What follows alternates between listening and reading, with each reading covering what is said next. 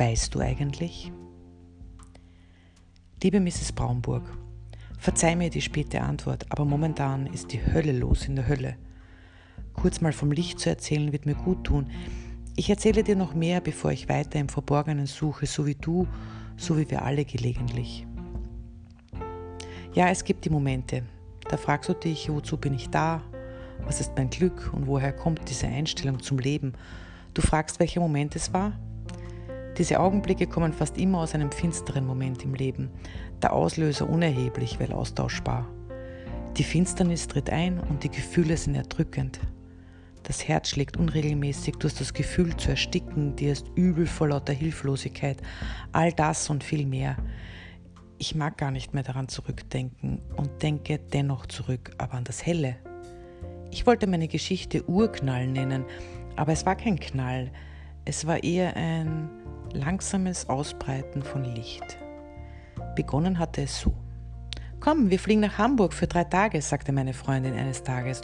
Und weiter, Abwechslung wird dir gut tun. Du musst nichts tun und wenn du den ganzen Tag unter der Decke verbringen möchtest, auch gut. Zufall oder nicht, in der Nähe, wo du aufgewachsen bist, bin ich wieder zum Mensch geworden. War das Ende meiner Schattenzeit. Ich stand am Hafen und die ein- und ausfahrenden Schiffe waren ein wunderbares Schauspiel. Die Hamburger sahen nicht meine Traurigkeit und waren herzlich, wo immer ich war. Wir gingen in ein Restaurant essen. Unspektakulär? Für mich war es was ganz Besonderes. Weißt du, wie es sich anfühlt, wenn du nicht essen musst, sondern möchtest? Wenn du nicht beobachtet wirst, welche Menge du isst? Wenn dir nicht der Teller hingeschoben wird? Weißt du, wie toll es ist zu essen, weil du dich wohlfühlst? Wenn du wieder hungrig bist, hungrig nach Leben? Ich habe in diesem Augenblick zum ersten Mal mein Herz wieder gleichmäßig gespürt, ohne diese Zwischenschläge.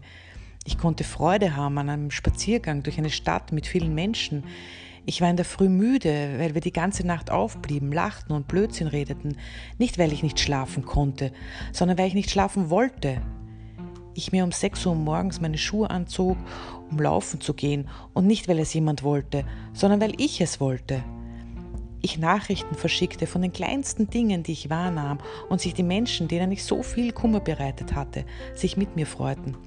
Weißt du, in Hamburg habe ich die Liebe zu den Kleinigkeiten gelernt und ich habe sie seither nicht mehr verloren. Weißt du, ich habe die Stille plötzlich gespürt und sie machte mir keine Angst mehr. Ich habe mich in einen imaginären Reisenden verliebt und gewusst, ich kann noch Liebe empfinden. Wann immer es um mich dunkel wird, erinnere ich mich, dass es so wunderbar ist, wenn es wieder hell wird. Es klingt fast seltsam, aber ich genieße meine dunklen Augenblicke genau für dieses danach. In Liebe, Matrixe.